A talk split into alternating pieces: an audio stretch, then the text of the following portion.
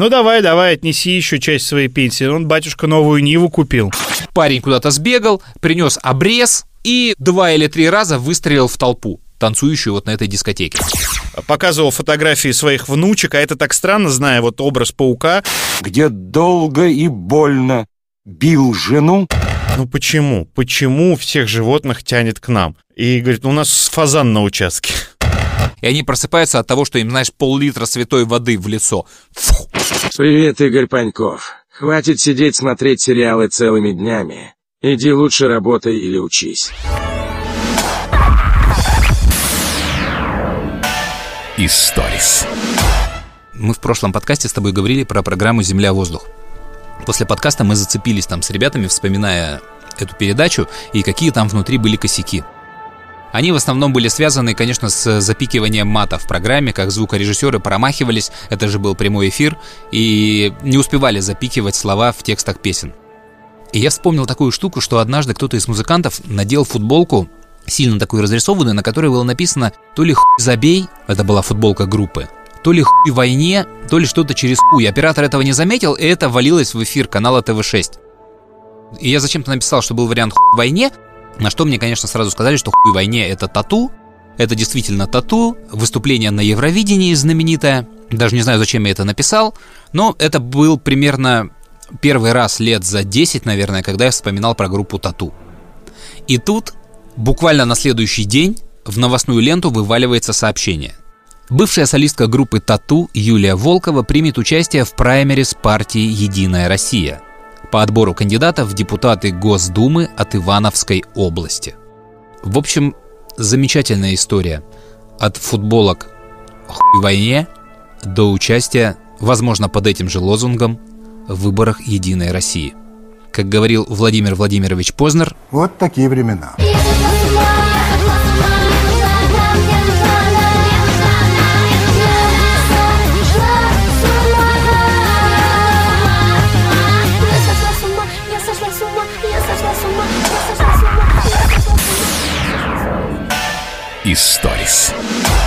Ну давай, сегодня я попробую тебя послушать. Да, свежая история. Мы тут объявили новые даты нашествия. И, естественно, схватили там достаточное количество негатива, потому что даты это 30 31 июля и 1 августа, они не совпадают с датами, которые мы заявляли еще в прошлом году, когда проводили там голосование, в какие даты вам удобно. Они на неделю позже. Естественно, у людей там билеты невозвратные, кто-то отпуск запланировал на другие даты уже и не может его поменять. Ну, есть причины, поэтому люди сдают билеты, их можно сдать, кстати. Многие почему-то пишут э, в соцсетях, что билеты невозможно сдать, их можно сдать. На сайте нашествия есть специальная там форма, напишите, и вам расскажут, как это сделать. Мы очень долго ждали от Тверской области ответ. Э, У них там сохраняются ограничения, связанные с пандемией.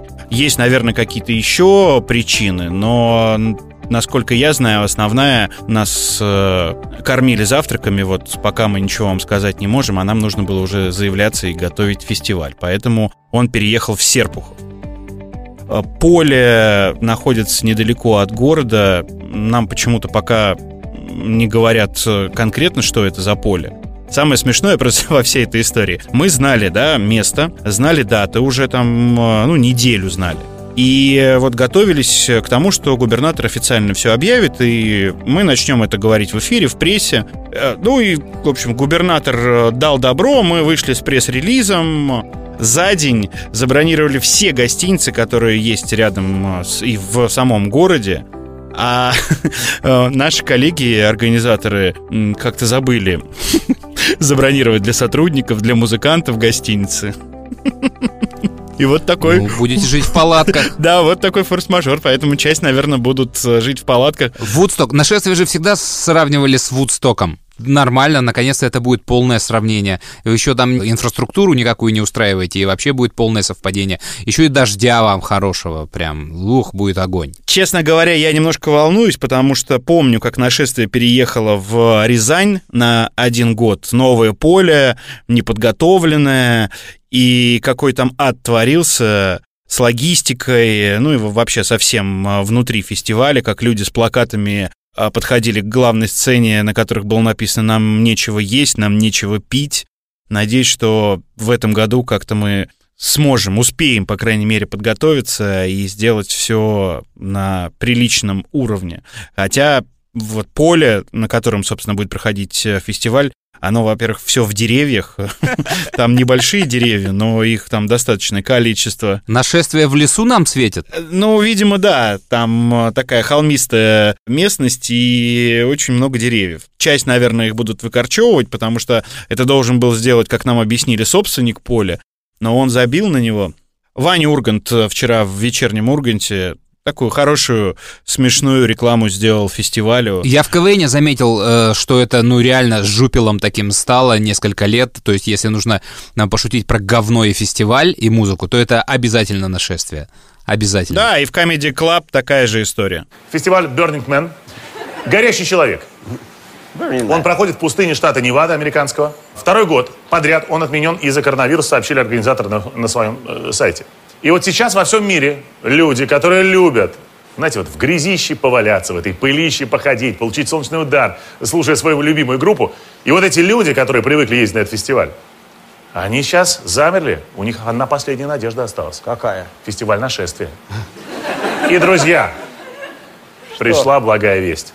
Я бы так сказал, пьяный голубь ее принес.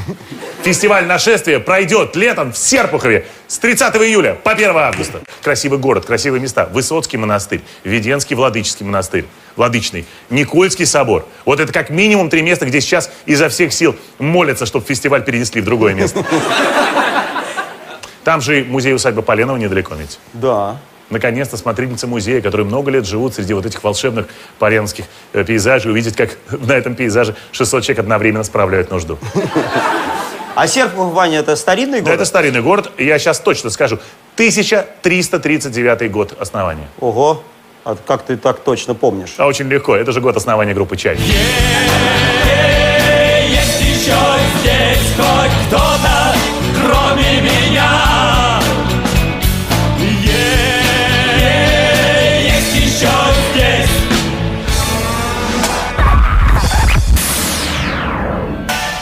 Историс. Хочу рассказать тебе историю, которая произошла со мной буквально несколько дней назад. Я вел частное мероприятие, день рождения.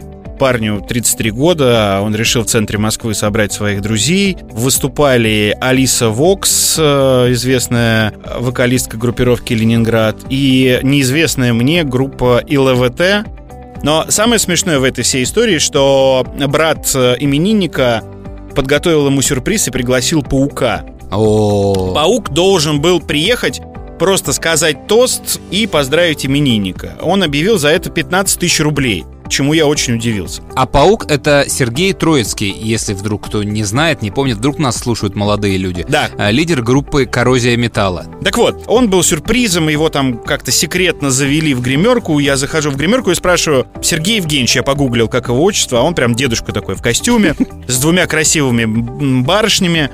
Я говорю, как вас представить? Он говорит, представь меня как бывший кандидат в мэры Москвы, будущий кандидат э, в мэры города Владимир, Владимира. Владимир, да, это секретная информация была до этого момента. Он будет баллотироваться, я не знаю, когда там выборы в мэры города Владимир, но вот если вы живете там, у вас есть друзья или дача, то знаете, паук претендует на мэра этого города. И лидер э, группы Коррозия Металл.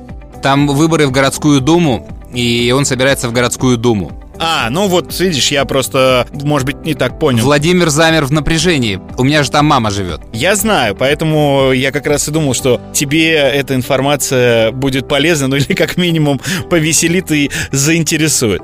Ну все, он вышел, значит, начал там говорить свои слова, вот с этими словами-паразитами, например, э, значит, ну там у него много всяких. Вот что. А он прям так говорит. Я не знаю, он специально так говорит или это игра, у него такой образ. Ну, он вышел, поздравлял, выпивал. Потом это все превратилось просто в караоке. Он пел какие-то романсы вместе с этими девушками, но в основном девушки пели, он там подпевал. Потом они начали петь группу «Ленинград», потом Высоцкого. Ну, то есть э, концерт этого паука вместо 15-минутного поздравления затянулся, наверное, часа на полтора. Кошмар. И, э, ну, знаешь, не все э, люди выдержали. Кошмар.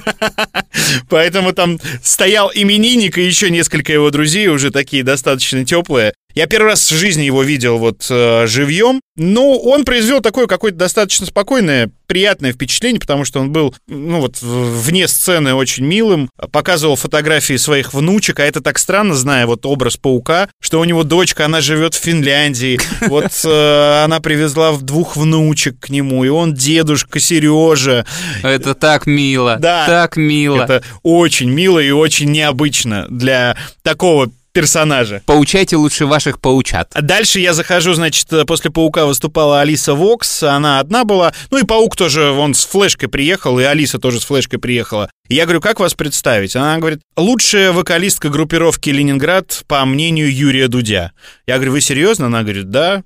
И я ее вот, собственно, так и представил. И она пела песни Ленинграда, даже те, которые, в которых она не принимала участие. И за Шнурова она пела, и отдавала микрофон в зал. нее double... Нет, А. она э, просто, знаешь, минусовки взяла. Какие-то партии она там э, отдавала людям в зал. Потом она пела песню «Сиськи», и она не знала слов или не помнила слов, и просто включили караоке, и выглядело это, знаешь, ну, просто как будто э, люди собрались в караоке и поют.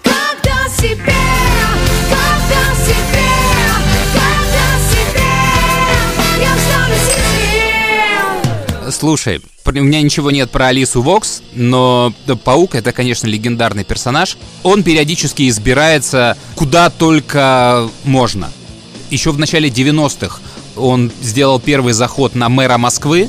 А С тех пор он еще несколько раз хотел стать мэром Москвы, но всегда сливался на разных, на начальных этапах. Он не собирал подписи, его там дисквалифицировали. Потом он пытался стать мэром Химок, Жуковского, по-моему, даже Новосибирска. Я не знаю, может, еще какие-то города есть. По Владимиру, я так понимаю, причина желания его избраться, что он там планировал провести в начале года гастроли э, коррозии металла. Но концерты отменили. И Паук решил, что надо как-то поправить ситуацию во Владимире, и у него уже есть э, на самом деле предвыборная программа. Первые ее тезисы звучат так. Город Владимир нужно переименовать во Владимир Владимирович, а во-вторых, сделать Трампа почетным жителем города. И почему-то Паук считает, что Трамп сможет там наладить производство громадного количества пенициллина. Это дословная цитата, я не знаю, что это значит. Но я э, несколько раз брал у него интервью или был на интервью. Да ты чё? Да, одно из них было в э, памятной программе «Профилактика», которую начинали делать мы с тобой, а заканчивали делать ваши сменщики временно на нашем радио в утреннем шоу Леха Поляков Случев и Илья Ипатов Савельев. И Толя Кузичев. Мы делали программу «Профилактика», туда пришел Паук. И давал нам большое интервью на экономические темы.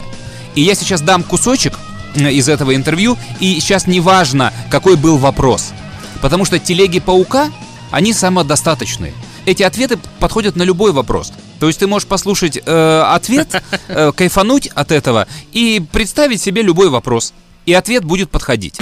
Но пока существует современный такой миропорядок, например, да, то, в общем-то, они кризисы, дефолты, они постоянно будут происходить с какой-то с небольшой периодичностью, например, да. Если, допустим, в какие-то в древние времена, например, в античные, например, да, там тоже были кризисы, ну, например, мор произошел, например, или Поседон плохо трудился, мало выросло раз- различных культур, и, соответственно, какая-нибудь римская драхма, она стала стоить, например, не 10 мешков кукурузы, например, а 9, например, или за одну драхму стало можно купить двух модных, допустим, это рабынь, например, которая пляшет танец живота, например, в общем-то. Ну, а если все сложить все вместе, то и то и получится, например.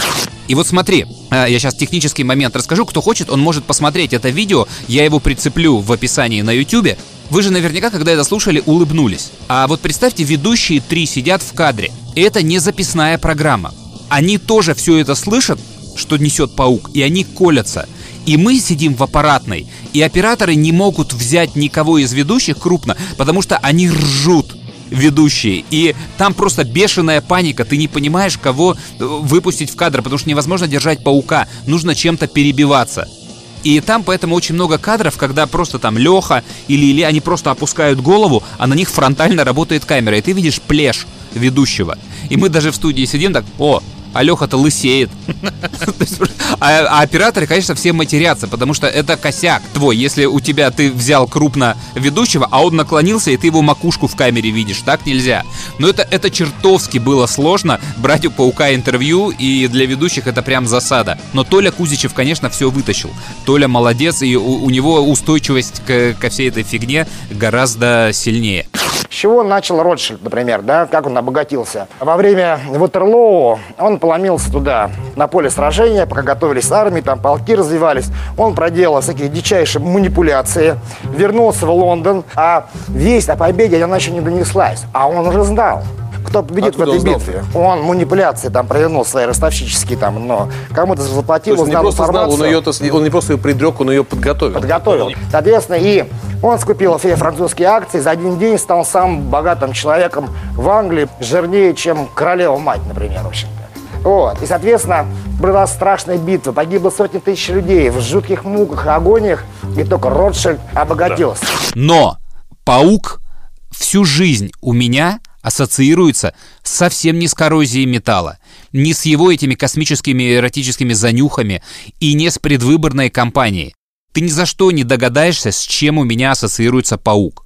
Ты смотрел клип Лики Стар «Одинокая луна»? Да, конечно, великий клип э, моего юношества, ну или детства, уже не помню, когда это было. Да, вот, вот смотри, и в нем же снимается паук. Ты это помнишь? Нет, не помню.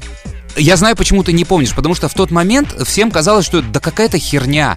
Попса, там, лика. Но, ребят, это был величайший клип середины 90-х.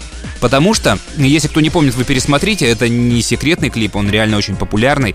А, Его сняли в конце 96 года, и в клипе снимались, молод... ну как, молодые, не молодые. Игорь Григорьев, журнал ОМ, Лика, Таня Симкив, знаменитая ведущая музыкальная того времени, Федя Бондарчук, Гоша Куценко и Паук. Ничего себе состав. Это все снято нереально стильно, и меня всегда восхищала вот эта коллаборация. Лика, Бондарчук и Паук. То есть это вот то, э, мы многократно с тобой говорим, примерно, когда Эминем поет с Элтоном Джоном когда им не западло соединять жанры и выступать вместе. Вот этот клип, это была такая попытка. Потому что как паук среди апельянца, ну, тусовка, понятно, это вот клипмейкеры середины 90-х, фестиваль поколения. Это Бондарчук, Апельянс, Хлебородов, то есть все вот эти люди, и вдруг среди них паук. Вот у коррозии металла, как ты думаешь, есть клипы, снятые Апельянцем, Бондарчуком там, кто снимал этот клип? Э, Илья Смолин, по-моему. Ну, современными клипмейкерами. Нет, этих клипов нет. Но они берут туда паука, и паук там настолько органично и круто смотрится, поэтому я всю жизнь восхищался этим. И если продолжить ряд, вот я не удивлюсь, если бы был Цой жив в этот момент, и там бы точно появился Цой в этом клипе. И все скептики, которые сейчас засмеются, я им скажу вот так. В этом клипе, кто его помнит, а кто не помнит, пересмотрите, есть потрясающий вампир, старенький, с белыми волосами. Это более-менее такой неизвестный человек э, из всех, кто там появляется. Его зовут Александр Синицын. А Александр Синицын — это проект «Союз композиторов» и позже отряд Валерия Чекалова. Это альбом и песня ВВС, которая прозвучала в фильме «Асса» военно-воздушные силы. То есть это примерно как Африка, Бугаев, это питерский андеграунд. Потом он художником стал.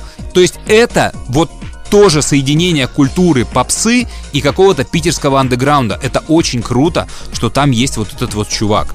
Поэтому вот меня всю жизнь восхищал клип «Одинокая луна», и ты сейчас вспомнил про Троицкого, и я из всего его трэша и угара, ну, может быть, не первой истории, а второй вытаскиваю вот это именно про «Одинокую луну». Слушай, мне прям захотелось пересмотреть уже более внимательно этот клип. Слушай, а ты же дружишь с Гошей Куценко, ты можешь ему позвонить и э, узнать что-то у него про съемки этого клипа? Вдруг он нам ответит. Да, хорошая идея, но вряд ли он нам что-то расскажет. Абонент не отвечает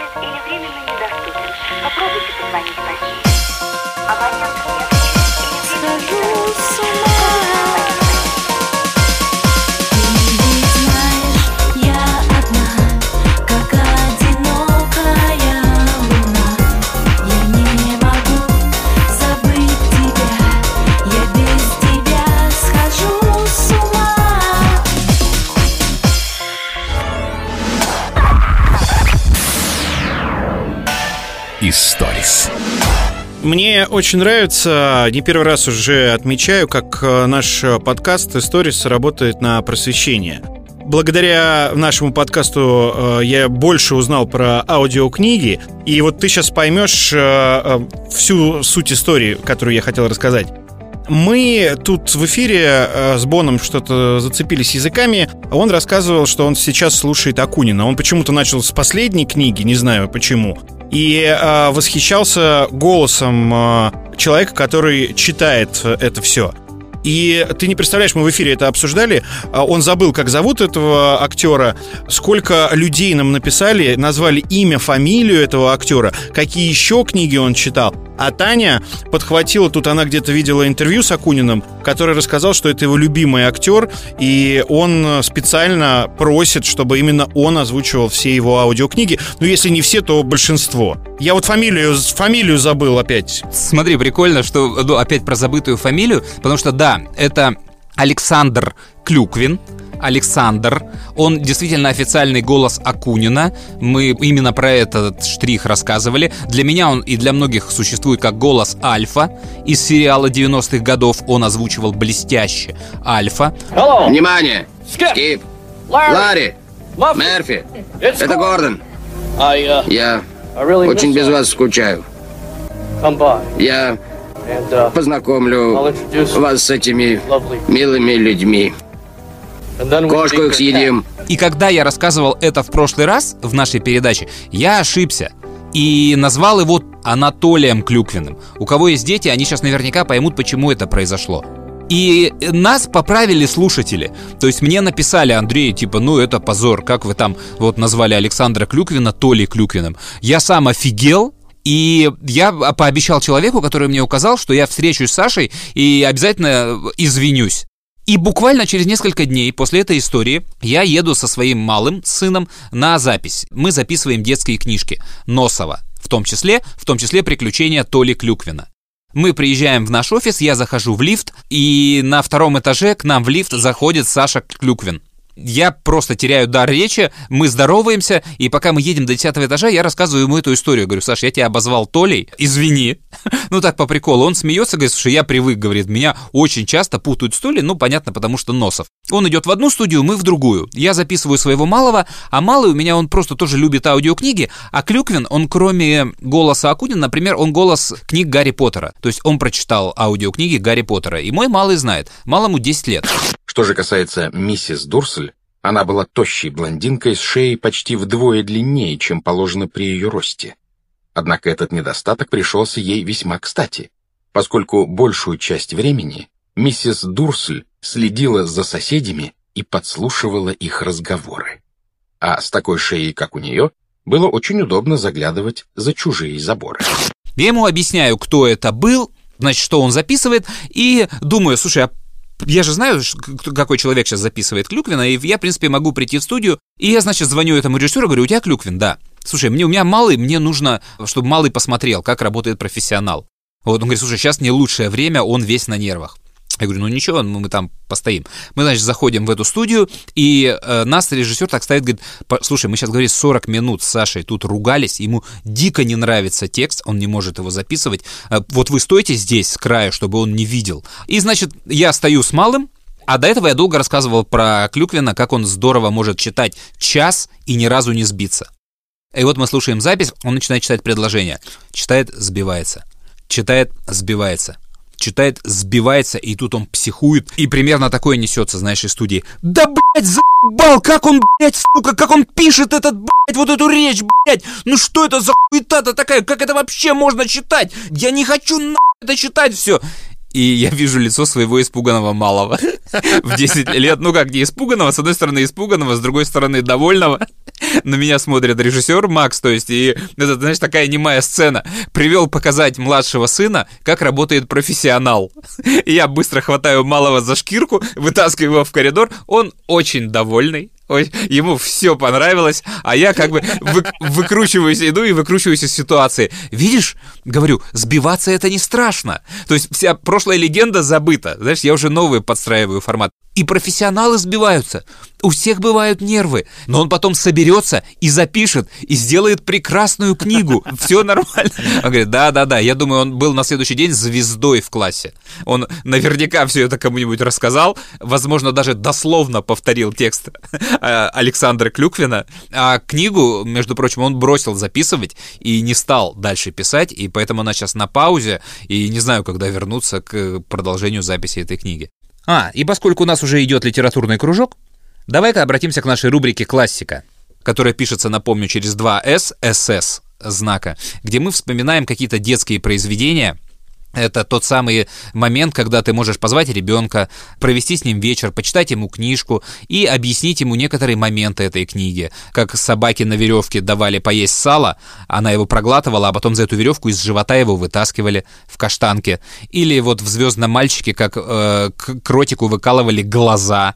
Что может быть лучше, чем сыном все это вспомнить и прочитать? И вот сегодня у нас произведение «Кусака» Леонида Андреева.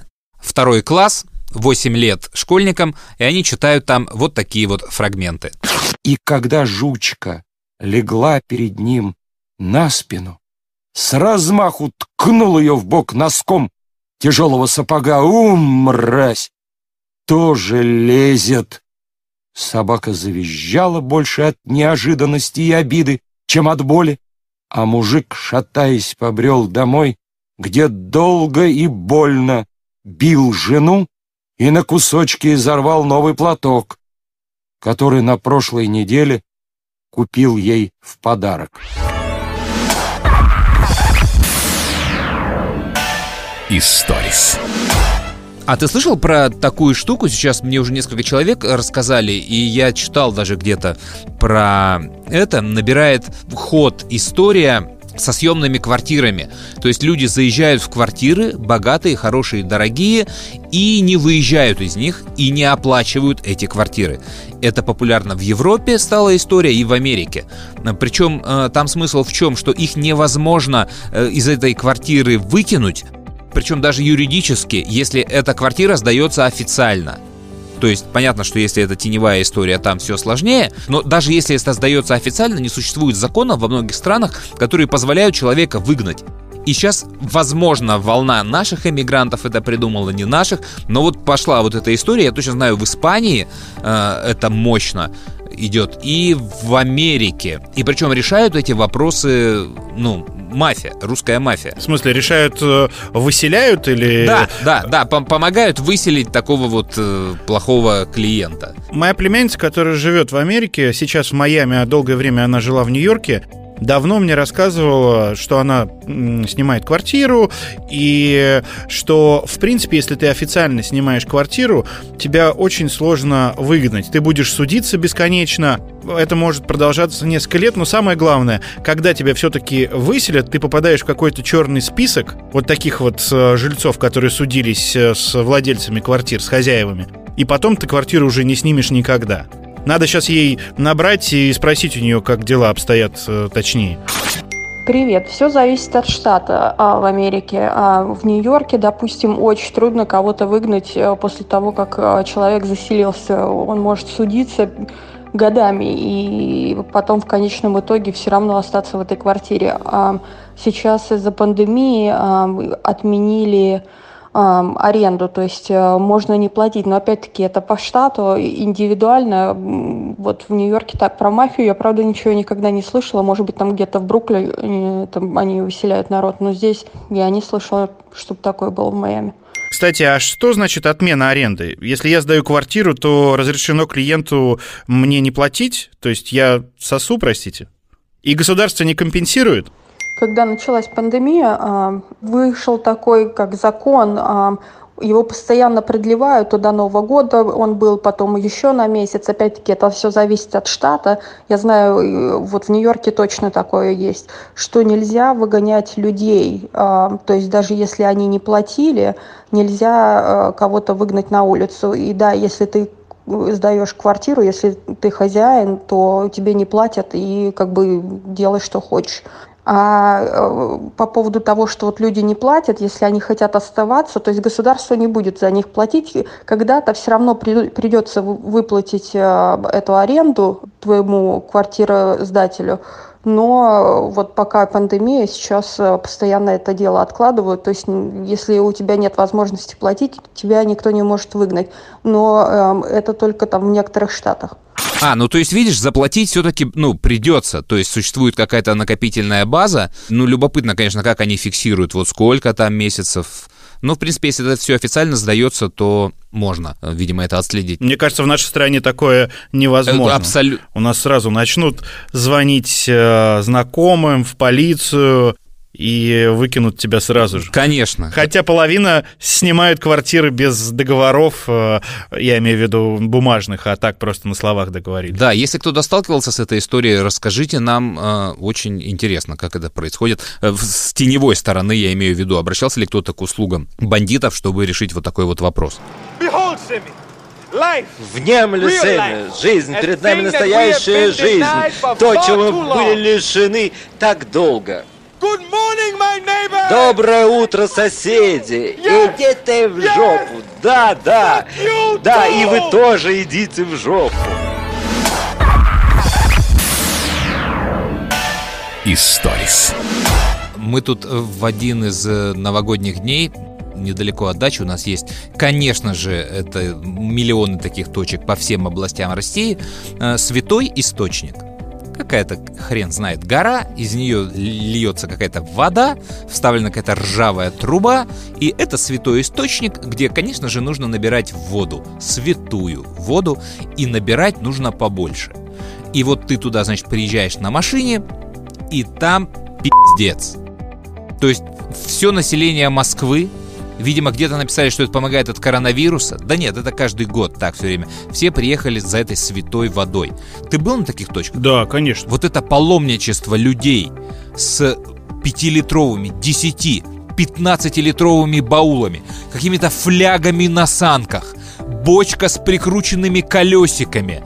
То есть вот этот вот креатив населения, как подогнать цистерну, вот уверен, был бы подъезд, ну подъехать, в смысле возможность, люди бы подгоняли машину, куда впаян бидон, какой-нибудь грузовики, газели бы загружали, заливали этой святой водой. Что это такое? Я вот вообще никогда этого не понимал. Я набрал свои 15 литров для бабушки, которые она просила, а дальше стоял и смеялся над всеми этими людьми, которые там поливают себя, стоят этой водой. Ух, хорошо! Ух, все болезни прошли. И вот эти два каравана, знаешь, людей, идущих э, к источнику, и с другой стороны людей, уходящих уже нагруженными, с поклажей со своей. И, конечно же, рядом бизнес по продаже тары. Все виды пластиковых бутылок. От полулитра до каких-то там максимальных, я реально даже не видел таких баклашек, что, что вот они бывают. Непонятная мне индустрия вообще. Слушай, у меня глубоко верующая семья, особенно бабушка была, э, и, ну, как часто бывает, да, бабушка глубоко верующая, а дедушка всю дорогу ее подкалывает по поводу вот святой воды, батюшки, там, мол, ну давай, давай, отнеси еще часть своей пенсии. Он, батюшка, новую Ниву купил в деревне на ваши пожертвования. Давай, давай, несите ему. Ну и все в таком духе было. Но при этом я с детства ходил на причастие, в церковь, э, и вся семья моя, еще раз, глубоко верующая. И так как бабушка моя жила в Курской области, это, кстати, касается не только этой области, и в Брянске, и в Москве, и в Подмосковье. Я миллион раз был на вот, источниках и тоже набирал воду вместе с семьей. А, Ну, в общем, в Курской области есть коренная пустынь. Это такое очень популярное, известное место, я думаю, для людей верующих и тех, кто был в этих краях, э, это название знакомо. Там сам источник находится в низине, а храм находится, ну, можно сказать, на горе, да, и тебе нужно, ну, в моем детстве казалось, что это тысяча ступенек вниз пройти, чтобы набрать воду и, соответственно, потом вверх ее поднять. Но она считалась там вот э, максимально святой если это можно так сейчас сказать, да простят меня глубоко верующие люди.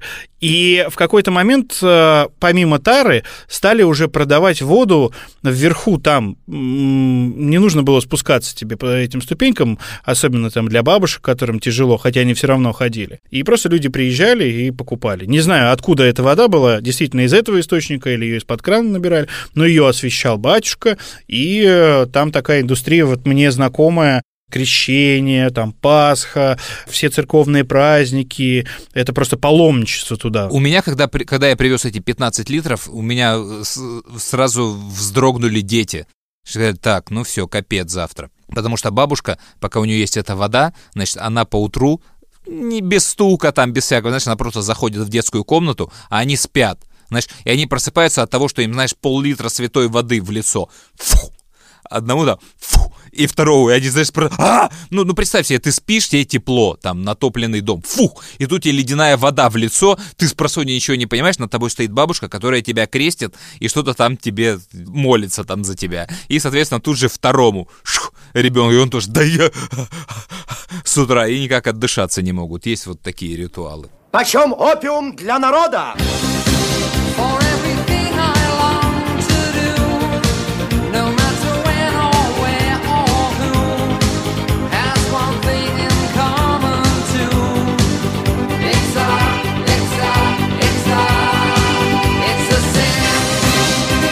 Же секунду из замочной скважины выскочил и заерзал карандаш, острием которого отец Федор пытался ужалить противника. Враги, разделенные дверью, молча стали тянуть карандаш к себе. Победила молодость.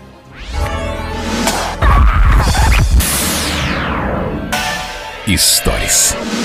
Я тут э, недавно был в гостином дворе и посетил магазин э, разной консервированной дичи. Э, какой там охотничий магазин, не помню название. Э, в общем, я закупился риетом из медведя, мясом кабана, всевозможными паштетами из бобра, и прочими всякими тварями. Ну, я, в принципе, в жизни ел какие-то такие истории, но тут я просто вот... И магазины там специализируются. То есть там только так, там нет курицы.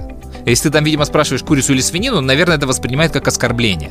А я видел э, такие э, лавки, знаешь, в торговых центрах. Но я как-то очень спокойно к этой вот экзотической охотничьей еде отношусь. У меня есть несколько друзей-охотников, которые периодически, когда к ним в гости приезжаешь, э, тебе начинают кормить котлетами из лосятины, перемолотой со свиным фаршем, медвежатина, ну еще что-то, ну все, что а, а, разрешено, да, выдры. Ну как-то я спокойно к этой всей э, вот, еде отношусь. У нас в общаге в студенчестве жил такой парень, Агеич. Агеич был из Десногорска, Серега, и он был охотник. И, видимо, все в роду его тоже были охотники. Поэтому у Агеича всегда было очень много мяса. Тушеное, вяленое, какое угодно. И тогда у Агеича я первый раз ел лося от э, мяса лося я запомнил только, что оно дико волокнистое. Что ты вот берешь этот кусок, а там прям волокна, и ты эти волокна можешь отрывать от мяса, если как макароны.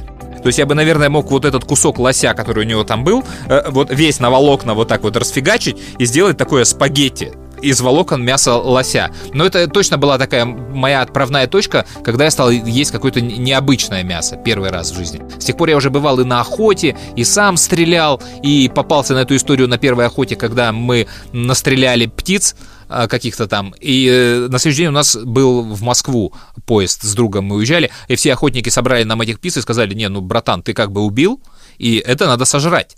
Поэтому что, крутись как хочешь. И мы приехали в Москву с этими убитыми рябчиками, куропатками, не общипанными, не освежеванными, ничего. И я помню, мы на кухне, это где на Малой Никитской в Москве щипали этих рябчиков, вытаскивали эту дробь, пытались что-то там сварить, пытались что это есть. Вот насколько мне понравилась сама охота, мы там и на лося в номерах стояли, но лоси убежали. Настолько я вот этот послевкусие после этой охоты было противное. Из-за того, что готовили вот этих вот птиц, они были невкусные, я реально почти жрал дробь, потому что я ее даже нормально не мог вытащить. А с Агеичем позже, а, где нам пригодились а, навыки охотничья Агеича, а, у нас в общежитии на Бауманской, которое было, ну, очень часто были дискотеки, как и в любом общежитии.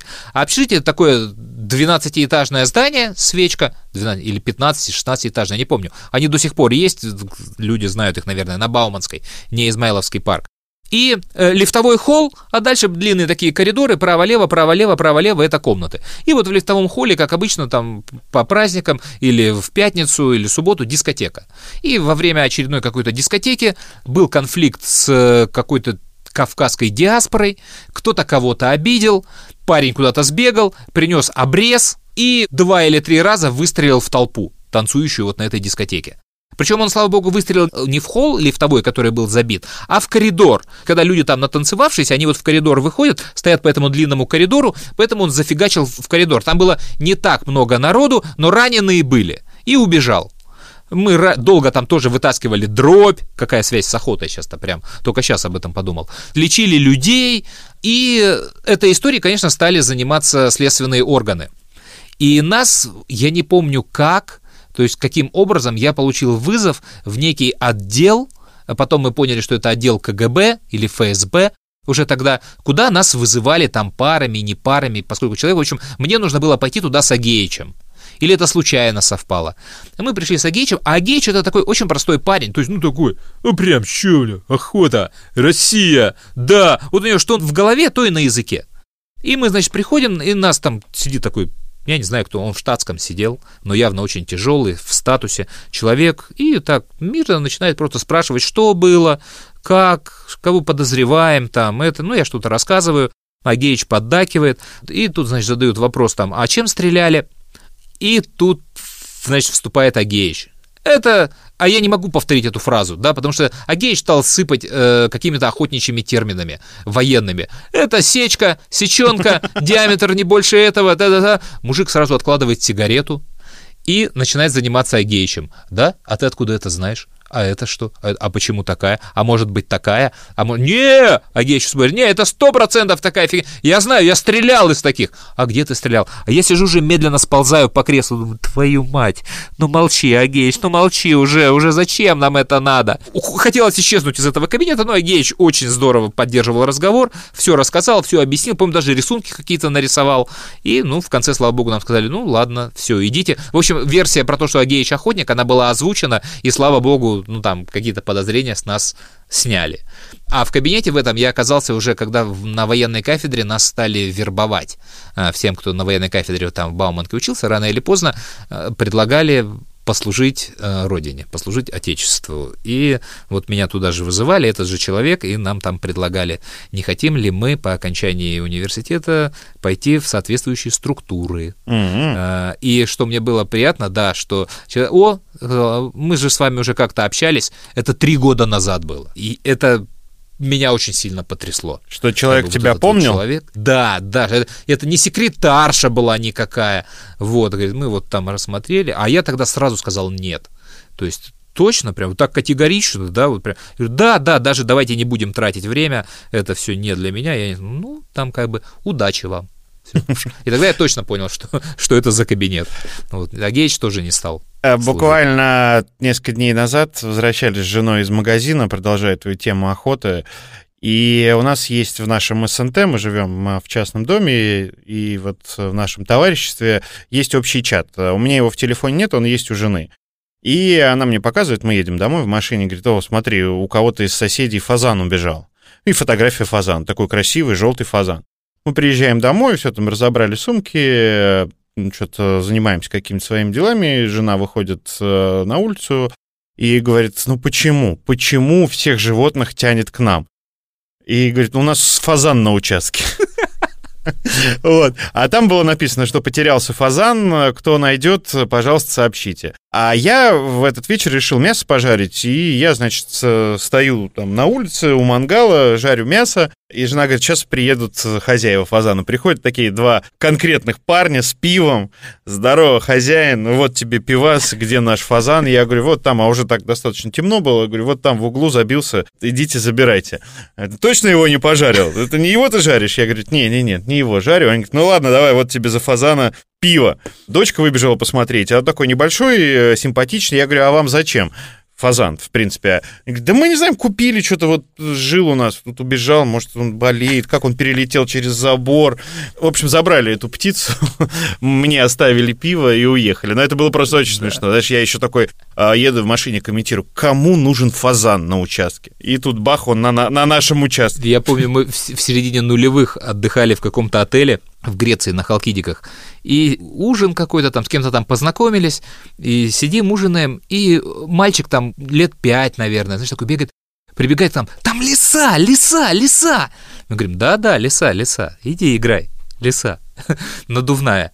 Он говорит, нет, там живая лиса, идемте, лиса. Говорю, да-да-да, лиса, мы видели лис, иди, поводок на нее надень. Ну, то есть какие-то шутки. Думаю, ну, пацан что-то там придумал себе, там как-то пошутить хочет. И парень такой прям расстраивается, что никто ему не верит. Ему так никто и не поверил. Короче, он куда-то убежал. Мы там дообедали или доужинали.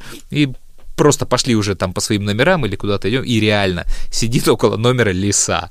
Настоящая.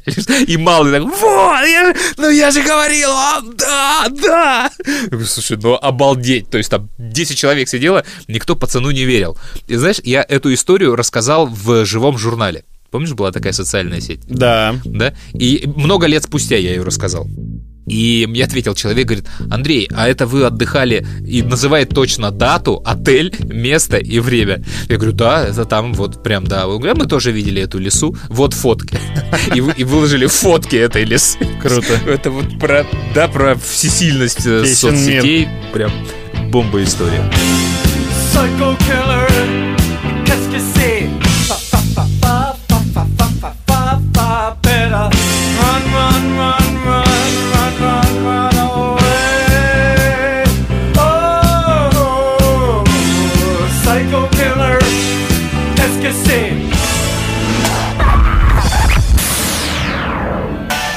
Историс. А ты помнишь фильм «Без лица»? Да. Джона Ву. Траволта там, да, и Николас Кейдж, да. Да. Они меняются лицами, и бандит становится полицейским, полицейский становится бандитом. Э, Хороший фильм 90-х годов. И сейчас делают ремейк. Ой, не ремейк, сейчас делают вторую часть, продолжение. Режиссер «Годзиллы против Конга» набрал вестов, ему дали зеленый свет. Э, Они говорят, что это прямое продолжение, но без Кейджа, без Траволты. Ну, то есть э, смешная концепция. Без лица 2. Без Кейджа, без Траволты. Это, как говорится, знаешь, в игре «Крокодил» положите в кармашек и запомни вот эту информацию, которую я дал. Эта штука у меня срослась с дипфейками и нейросетями. Знаешь же, да, когда сейчас меняют актера в фильме, делают маленький кусочек, и как бы в фильме «Сияние» сыграл там Джим Керри. Или как бы Сильвестр Сталлоне э, снялся в фильме «Крестный отец». Наверняка видел миллион раз эти видео. Мы и сами такие штуки делаем, как обложки нашей программы иногда. Я ставлю наши лица вместо лиц там фильма «Один дома» или еще кого- какого-то. И э, это же вот, вот если соединять две этих технологии, то, ну вот, в принципе, фильм без лица, он имеет место быть, его сейчас можно сделать очень красиво в этих технологиях. Потому что какая была главная ошибка первого фильма? Вот ты никогда не думал? Нет. Ну вот смотри, они там меняются лицами, но они не меняются телами. И это никто не замечает. То есть, если утрировать, вот представь себе фильм «Близнецы» Дэнни Девита и Шварценеггер. И как будто они поменялись местами. То есть, условно, в зал культуристов приходит Дэнни Девита, и никто не заметил, что вот лицо то же самое, но с фигурой что-то не то. Я, кстати, не обращал внимания никогда, что они только лицами поменялись. Вот, но это, это главный прокол фильма первой части. И э, люди, они во, во второй части, они а, пытаются от этого уйти и скажут, вот мы это типа там точно исправим, что в современном мире реально очень несложно. Потому что, мне кажется, вот полшага осталось до технологии, когда ты вот в своем кинотеатре, Иви, там, не знаю, что ты смотришь, в начале фильма будет такая опция, когда ты сможешь э, выбрать актеров кто в этом фильме играет. Да, это, Ну, кстати, сильно. Реально же, да? То есть, причем э, это не просто будет замена лица там Аль Пачино на Де Ниро или на Гошу Куценко, да? А нейросети, они, в принципе, несложно будет просчитать а, алгоритмы игры актера. Ну, голос То есть, тоже. как он играет, как он мимику, да, делает, то есть, что лучший подбор. И, то есть, реально можно будет прям воссоздать игру с особенностями этого актера, на которого ты меняешь. И мне кажется, вот до этого очень недалеко, и меня прям очень штырит вот эта история, и, ну, ощущение ее, представление. И если я, конечно, доживу, то, мне кажется, будет интересно попробовать э, интеграцию каких-то наших старых актеров в какие-то современные сюжеты. Потому что вот у советских актеров, типа там Вицин, Евстигнеев, Табаков, в их карьере и в наше советское время просто многих жанров не было. Потому что вот, ну, например, ты помнишь фильм там «Обычные подозреваемые» с Кевином Спейси? Ну, наверное, я смотрел его точно, ну вот так на скидку. Вот поменяй Кевина Спейси на Георгия Вицина. Да, придется спойлер закинуть. Там же пытаются выяснить, кто этот Кайзер Соуза, кто главный убийца. И меньше всего ты подозреваешь вот этого доходягу инвалида Кевина Спейси. А оказывается, что это он. И в конце он прям раскрывается, и что он притворялся вот этим доходягой. И вот попробуй туда вставить Вицина. Понятно, что не ставишь Вицина в фильм «Хищник». Ну, это, это будет бред. Ну, это будет... Это Гоблин. Вот варианты фильмов Гоблина, они смогут быть теперь такими. А, берем, э, вставляем в «Звездные войны» Вицина. И это смешно. Нет, если вот примерно подбирать по типажу, то есть такой доходяга-доходяга Вицин, а в конце опа, и оказывается, что он всех убил. Мне кажется, вот прям это хорошая такая история для кинотеатров будет. Онлайн. Я когда-то попросил Дениса Колесникова из э, «Кураж Бомбей» э, записать мне ролик э, рекламный. И он мне говорит, только давай там без передачи кому-то, я вот только тебе, и все. Я говорю, а в чем проблема? Он говорит, а понимаешь, сейчас вот эта бекмамбетовская какая-то компания, они сделали... Базилевс? А, не, у них есть вот нейросеть А, какая-то, да-да-да-да-да, которая да. гол- голосами занимается. Приложение Парадист с очень ограниченным функционалом. Мне кажется, Андрей Борисович Куренков может стать следующим президентом, но только если он перестанет зависать в телефоне и будет упорнее трудиться. И сейчас, типа, у них, у актеров озвучки, ну, у таких вот известных, у них проблемы, потому что, ну, якобы вот эта компания или кто-то другой, кто владеет этой технологией, берут э, чистый голос без подложки, без музыки. И нейросеть заставляют говорить этим голосом, но любую фразу. И они даже там приводят в интернете, можно погуглить, как Путин говорит, как Собчак говорит. Рада приветствовать тебя, Игорь Паньков. Хотела узнать, не согласишься ли стать следующим гостем моей передачи? Или давай я тебя лучше в Дом-2 устрою? Да, ты можешь почувствовать, ну, какой-то подвох, но в целом это звучит очень круто. И он говорит, что сейчас у них, э, у актеров э, дубляжа и озвучки проблемы как раз вот с этой технологией. Потому что, ну, люди не хотят платить бабки, берут голос э, вот Колесникова и, соответственно, ну, озвучивают там ставки на спорт, еще что-то, еще что-то. Я знаешь, где эту историю слышал? На заре нашего подкаста, помнишь, мы сделали, вставка у нас была, когда мы попросили Колесникова, Кураж Бомбей, прочитать стихотворение Корнея Чуковского. Да, вот тогда он тоже об этом говорил. И вот когда он прислал тебе этот голос, э, он сказал, что, пожалуйста, проложите это какой-то музыкой. И мы проложили это какой-то музыкой, хотя она там была э, очень нелепо звучала, но он попросил, мы так сделали. И я, кстати, тогда не дал все стихотворение, потому что это было долго. Можно сейчас это вспомнить и освежить, дать кусочек, которого в тот раз не было. Да, это тот самый ку-ку-ку, Кураж Бомбей, Теория Большого Взрыва, как я встретил вашу маму. Да. И сейчас он с Винкс э, кинотеатром онлайн сотрудничает, озвучивает для них сериал. А потом позвонили цапли. «Пришлите, пожалуйста, капли. Мы лягушками нынче объелись, и у нас животы разболелись». А потом позвонила свинья. «Пришлите ко мне соловья! Мы сегодня вдвоем с соловьем чудесную песню споем! Нет-нет, соловей не поет для свиней, позови-ка ты лучше ворону!» А вот, кстати, как нейросеть работает с э, конкурентом Дениса Куража с кубиком в кубе, Русланом Габидулиным. Его голос там есть уже в этой программе, и можно любой текст с ним озвучивать. Подкаст «Историс» — прикольная штука. Лучше, чем «Азина три топора». Лучше буду их рекламировать и переводить. А, блин, Их же не надо переводить. Но я не видел этой технологии реализованной настолько круто, как ты вот это описываешь. Я тоже не видел, да. Потому что пока все вот эти Алисы и навигаторы разговаривают, чего вы хотите, что включить, то есть недостаточно органично. Мне кажется, невозможно вот эта история, что прям вот берешь голос, и он тебе также органично с подачей запишет «Форт Мандео», «ВТБ Банк». Гнев человеческий. Только в кинотеатрах с 22 апреля. А, да, сто процентов, но, видишь, они уже переживают. Я, кстати, тут, э, так как дочке подарил колонку Алиса, ну, вот эту умную станцию Яндекс, э, говорю, Алиса, включи подкаст Stories. И Она прям вот в моменте включает. И мне интересно, она последний включает? э, Я Ух ты. не обратил внимания. Или, в принципе, да. Товарищи слушатели, все после прослушивания подкаста быстро пиздуем в Яндекс и просим Алису включить подкаст Stories. Проверяем, как это работает. Алиса, включи подкаст Stories.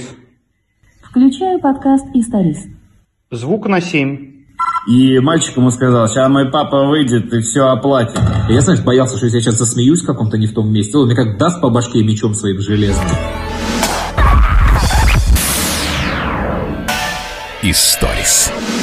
И слушай, на выходе еще э, про без лица э, история про кино, которую ты любишь, связь без лица и лицо. Э, Фильм «Настоящая любовь» True Remains. Режиссер Тони Скотт по сценарию Квентина Тарантино. Тарантино продал сценарий, потому что ему нужны были деньги, в том числе на криминальное чтиво. Но некоторые моменты, они прям до мозга костей Тарантино, и одна из главных сцен это сцена, ее называют сицилийская, либо баклажанная. Это когда актер Кристофер Уокен пытает актера Денниса Хоппера. И Кристофер Уокен очень активно машет э, пистолетом перед лицом Хоппера и в конце убивает Хоппера. И Деннис Хоппер во время этой сцены очень сильно переживал за этот пистолет. Говорит, слушай, мне не нравится. Режиссеру говорит, что вот он у меня перед мордой крутит этим пистолетом, вдруг он выстрелит, вдруг он мне там в лицо попадет, что-то случится со мной. Я, говорит, очень сильно боюсь. Тони Скотт начинает ему объяснять, что ты боишься? Это бутафорский пистолет, с ним ничего не бывает. Вот смотри, он берет пиротехника главного, говорит, вот направь мне в лицо и выстрели. Пиротехник берет, направляет в лицо Тони Скотту, стреляет, у пистолета разрывает дуло, этот режиссер падает через спинку стула с окровавленным лицом, встает там во весь лобешник рана, он весь заливается кровью, и на все это смотрит Деннис Хоппер который должен в этой сцене с этим пистолетом дальше сниматься. Говорит, да, убедил, спасибо. Ну, В общем, сцену сняли, и если, если есть такие люди, которые не смотрели этот фильм, а если кто смотрел давно, пересмотрите, это, это гениальнейшая сцена, и это до мозга костей Тарантино, хотя сцена не снята им. А, Это Тони Скотт, вот что тоже прекрасно. Интересно, как бы это сделал Тарантино, но все равно это очень крутая сцена. Ну, собственно, и весь фильм тоже. True Remains, настоящая любовь. You're Sicilian, huh? Вы Сицилии, да? Да. Know, Знаете, I read a lot. я много читаю. Especially about Особенно, things, uh, ну, про то, что было раньше, про историю. I find that shit fascinating. Мне это дерьмо все нравится. Here's a fact. И вот факт. you know Я не знаю, знаете вы его или нет. Sicilians Сицилийцы происходят от нигеров. Историс. Друзья, финал подкаста. Сегодня он будет, наверное, такой не очень приятный. Как мне кажется, мы подустали. Так. А причем Игорь так не считает. Да, давай, я послушаю твою версию финала. А я так как раз считаю, что подустал Игорь, и это дико просаживает и меня. Короче, мы сейчас как Иосиф Кобзон или как Алла Пугачева. Еще кто, какие есть примеры? Какие ты знаешь примеры? Группировка Ленинград. О, это, да, это прям по стилю к нам Группа Scorpions. подходит. Да, в общем, э, те люди, которые уходят со сцены, объявляют об уходе со сцены, а потом э, через три месяца сообщают о начале концертов. Каспийский груз еще я такой помню. В общем, есть очень большая вероятность, что это последний выпуск подкаста «Историс». И мы бы могли его просто провести и бросить, но не хочется уходить, не попрощавшись. Причины тут объяснять незачем, ну, потому что я уверен, что многие из вас, кто слушает нас долго и кто дослушивает до этого момента подкаста, они, ну, это чувствуют там по последним выпускам. Мне кажется, это все слышно и читается. Ну, по крайней мере, точно настало время сделать перерыв.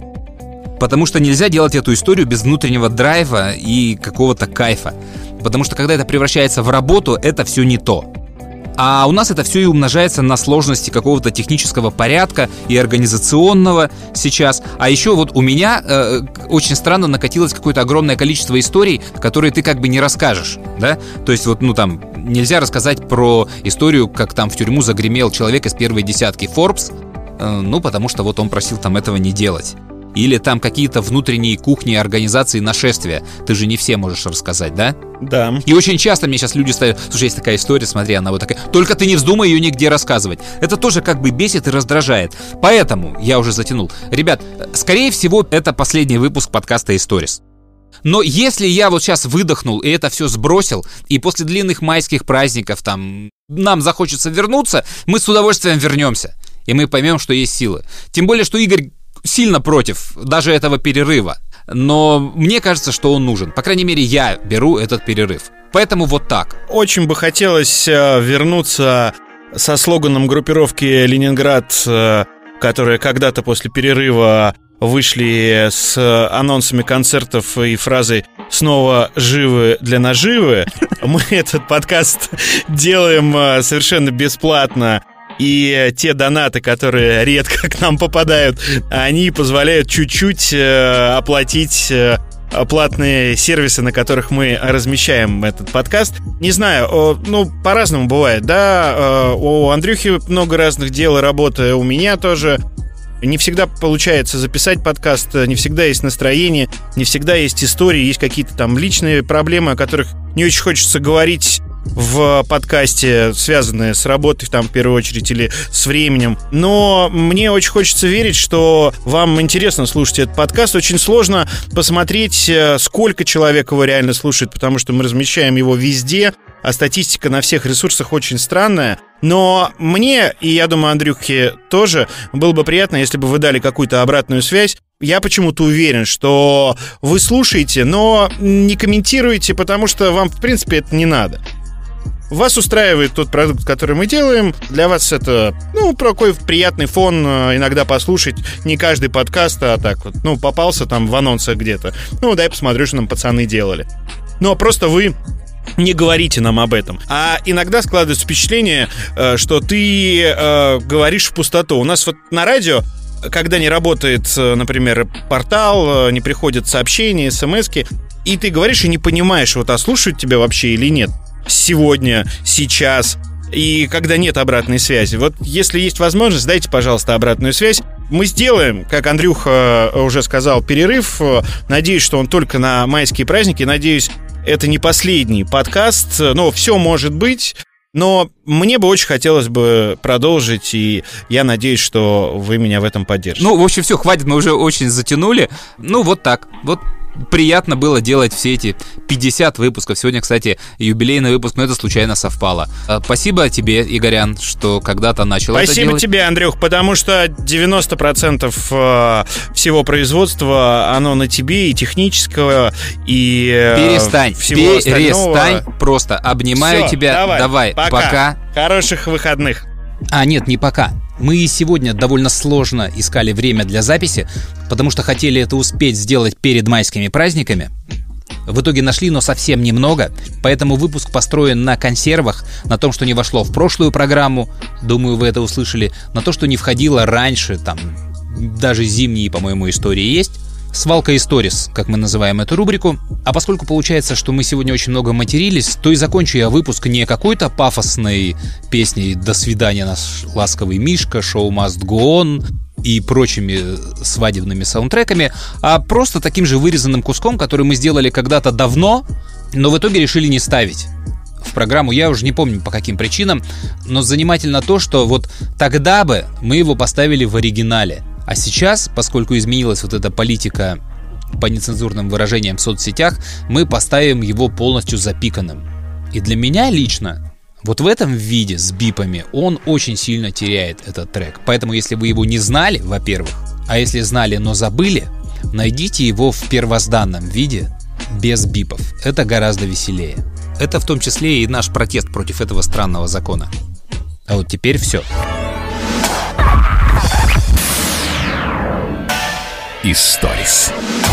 Скажи, а тебе что-нибудь говорят про подкаст, что мы много или мало материмся? Э, нет, э, про мат вообще ничего не говорили. А мы, мне кажется, и не материмся особо.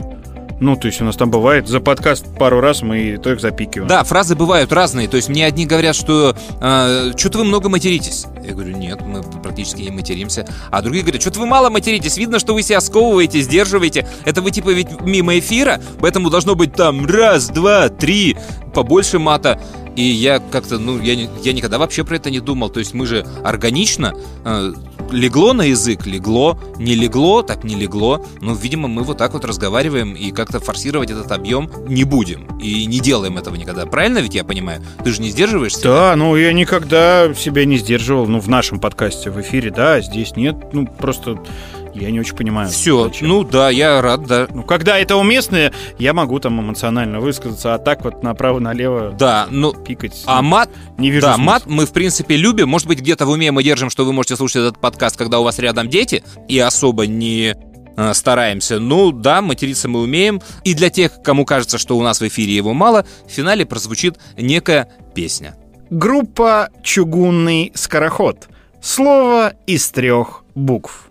Анекдот, знаешь, сидят тиктокеры на рыбалке и забрасывают в воду свои селфи-палки с леской, поплавками, крючками. Пожалуй, одним из самых интересных слов в русском языке на сегодняшний день является слово Среди всех слов русского языка, состоящих из трех знаков, слово единственное носит специальное название и называется слово из трех букв. Это поистине удивительное и волшебное слово.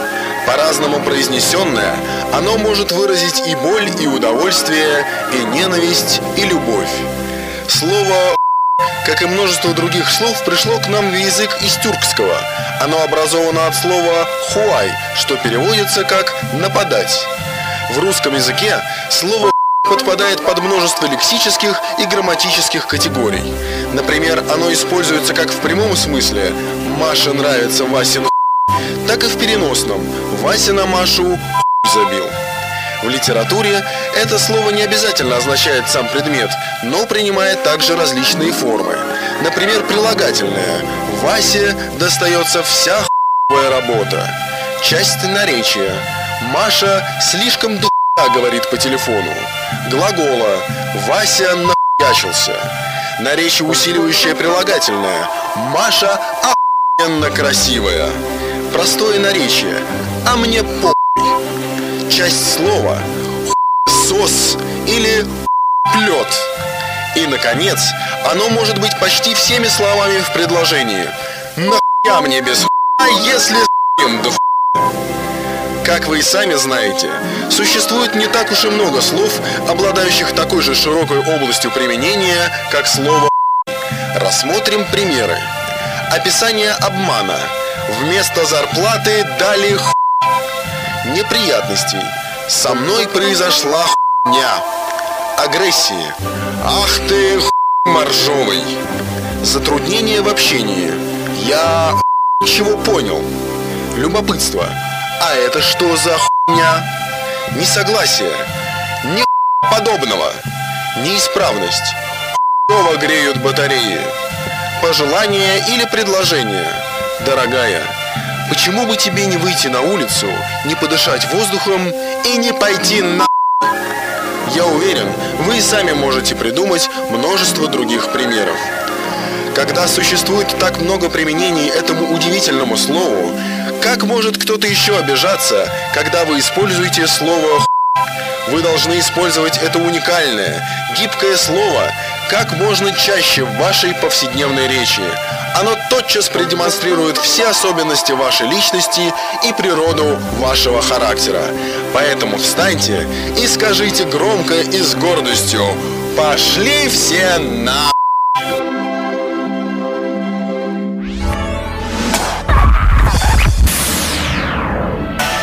Историс.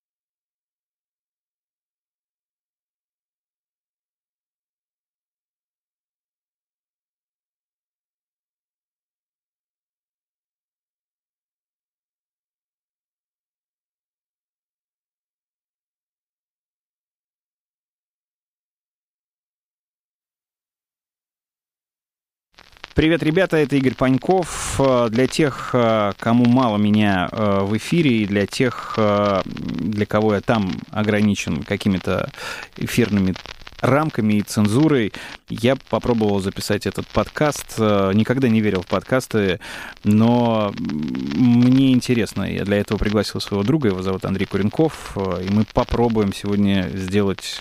с чего-то начать. Хотя я не уверен. Андрей, привет. Привет.